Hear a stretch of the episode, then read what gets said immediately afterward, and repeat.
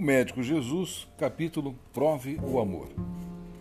A cura tem início quando o paciente se ama e passa a amar o seu próximo. É um processo profundo de integração da pessoa nos programas superiores da vida. Joana de Angelis.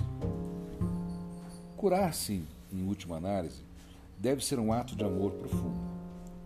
Amar faz com que nossas células vibrem em perfeita harmonia é onde a harmonia se faz presente, a doença não encontra lugar. Mas o amor só tem sentido quando é experienciado, sentido. A palavra amor é neutra, expressa apenas uma ideia. Somente quando se ama é que podemos saber o amor. Saber tem o sentido de saborear, experimentar. Olhar para uma fruta não nos permite conhecer seu sabor. Somente quando aprovamos é que sentiremos o seu gosto. Por que você não sente o gosto do amor agora mesmo? Será que não existe alguém esperando seu abraço? Um telefonema? Não existe alguém precisando de sua palavra amiga? De um simples pedaço de pão que você queira dividir?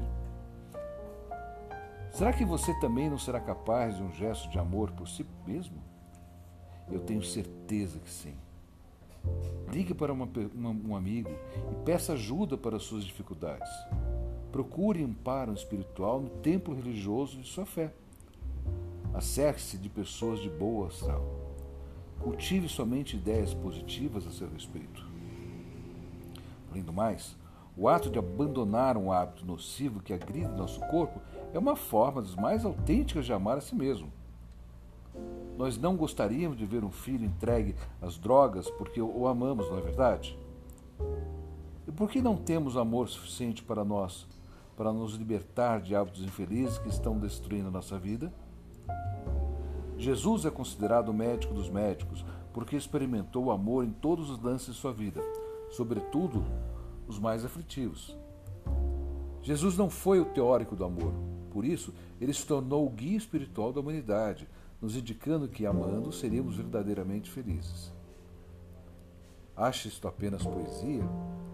Mas será que de fato não está faltando mais poesia em nossas vidas? Pois então, o que é que faremos com todo o nosso dinheiro, se não os transformarmos em coisas e situações que sensibilizem e alimentem nossa alma? O que faremos diante de farta refeição se não tivermos pelo menos um amigo que queira sentar-se conosco à mesa? O que faremos do nosso diploma se não fizermos da nossa profissão um campo de serviço ao semelhante?